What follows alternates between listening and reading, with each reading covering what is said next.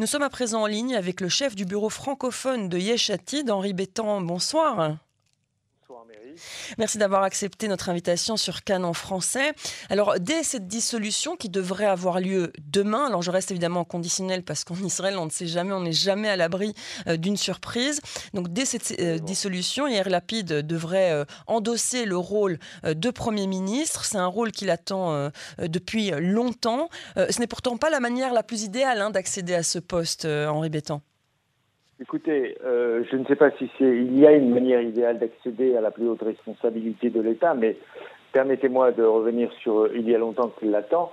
Euh, en fait, il a laissé se passer son tour euh, plusieurs fois d'affilée. une fois virtuellement et une fois concrètement, comme vous venez de le voir. Mm. Une fois virtuellement, quand il s'était agi de l'alliance avec Carole Lavanne, il a volontiers cédé sa place alors qu'il était à la tête euh, du parti le plus puissant, et euh, il a même renoncé dans un second temps euh, à la possibilité de l'alternance.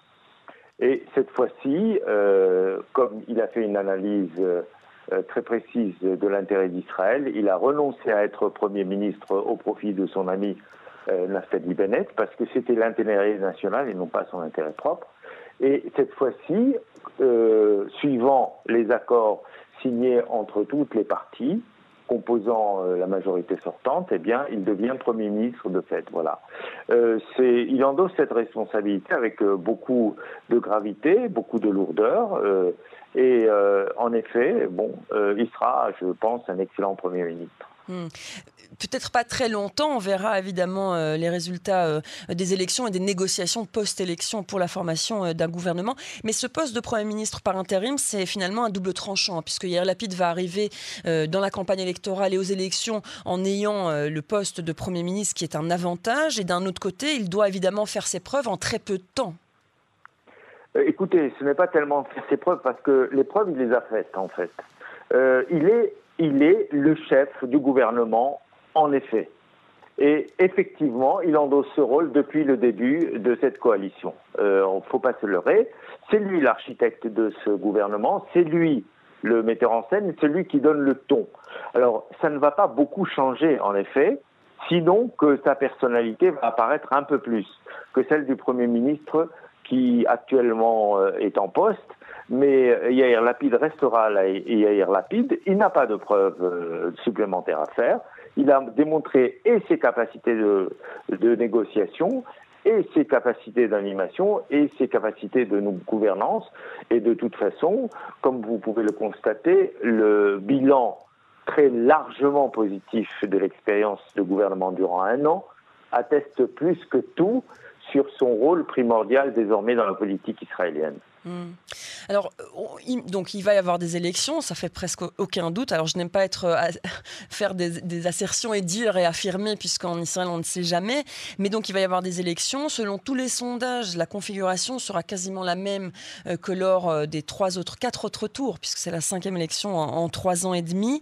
Est-ce que vous pensez, justement au vu des sondages, que Yair Lapid réussira à former un gouvernement sans Benjamin Netanyahu et sans le Likoud? Écoutez, nul n'est prophète dans son pays. Euh, les sondages peuvent toujours sondager, si je puis dire. Euh, il restera la réalité du terrain. Et à tout hasard, je vous rappelle que les sondages se sont toujours trompés, et encore plus en Israël.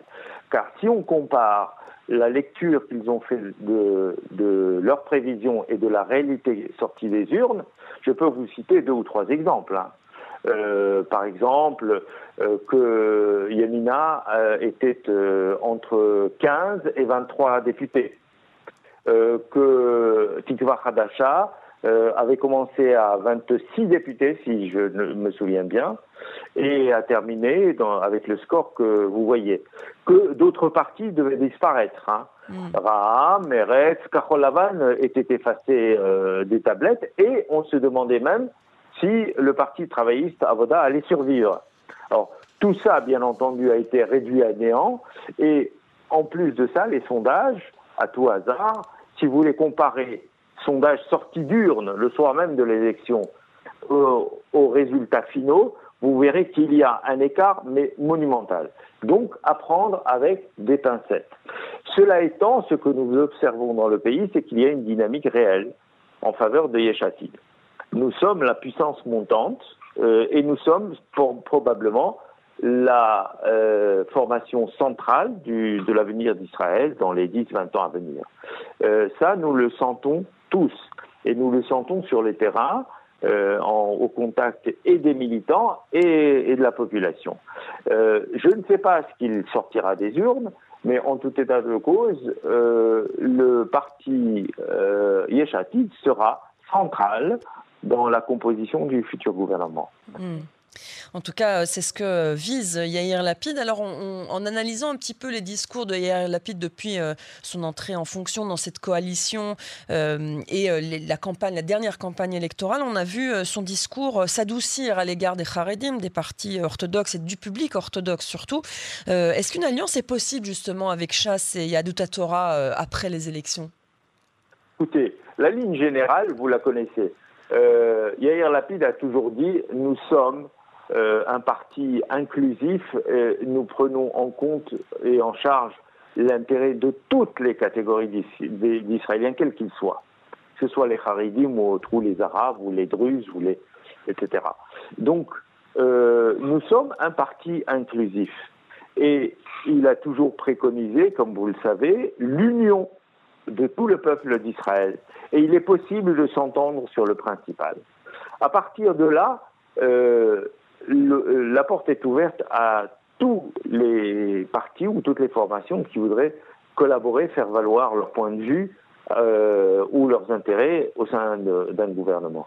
Alors, vous m'interrogez précisément sur les Haredim. Rien, contrairement à ce qu'on pense, ne s'oppose à l'adjonction de la composante ultra-orthodoxe euh, dans un gouvernement de large. Rien, absolument rien. Voilà. Mais tout de même, le, discours de, Yair Lapid, à un moment donné de la dernière campagne, des deux dernières campagnes d'ailleurs euh, électorales, se rapprochait euh, du discours d'Avigdor Lieberman, qui est extrêmement euh, anti-religieux, pas anti-orthodoxe, mais en tout cas qui est d'une. Enfin voilà, il est un laïc confirmé, etc. Et donc, à un moment donné, et aujourd'hui, on a vu Yair Lapid discuter avec Yaakov Litzman, souhaiter. il a d'ailleurs voulu appeler le président de Yadou Torah pour Kippour, pour s'excuser, etc., etc. Donc là, il y a quelque part un changement. Est-ce que c'est un changement de stratégie ou un changement véritablement euh, de manière de voir les choses? Nullement. Euh, ça a toujours été euh, son comportement en tant que, que, personne et en tant que chef du parti.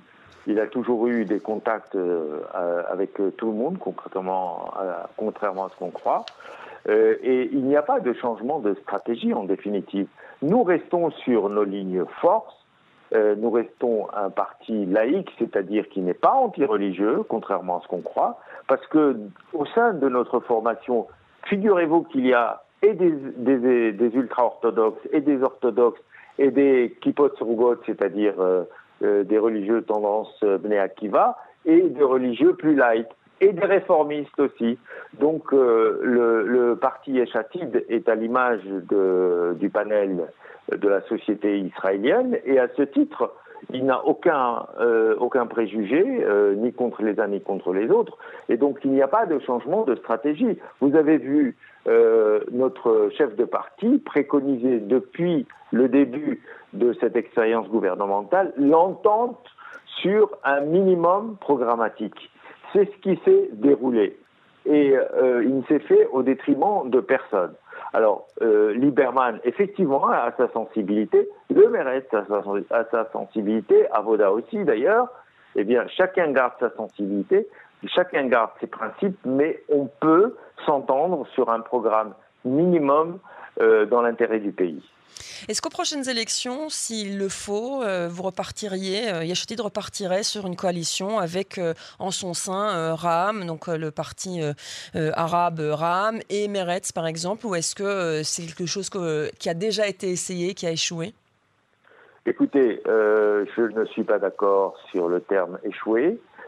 ça n'a pas échoué du tout et au contraire, à notre grande surprise, même nous en tant que militants, nous avons vu le chef du parti Ram déclarait qu'Israël est un État juif et le restera, ce qui est pas négligeable tout de même. Et dans toutes ces attitudes, il a été plutôt beaucoup plus responsable, à notre grande surprise, je dois vous l'avouer, euh, beaucoup plus responsable que les gens de, l'opposition actuelle. Et donc, euh, rien n'est exclu, absolument rien n'est exclu. Et encore une fois, euh, nous sommes un parti intégrant. Voilà. Mmh. nous faisons avec la composition de la politique israélienne telle qu'elle est. Nous ne rêvons pas d'un type de, de société partisan, clivant, séparant. Euh, nous voulons servir l'intérêt de tous les citoyens israéliens, quels qu'ils soient.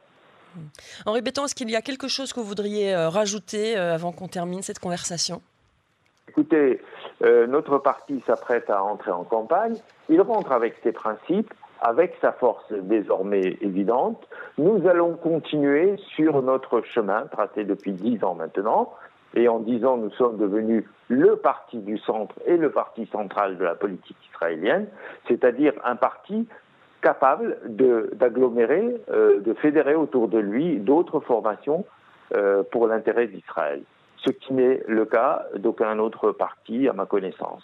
Parce que chacun a son secteur, chacun est déterminé à faire peser sur la société israélienne sa vue, euh, son optique euh, de la société ou son optique sociale, économique, politique, etc.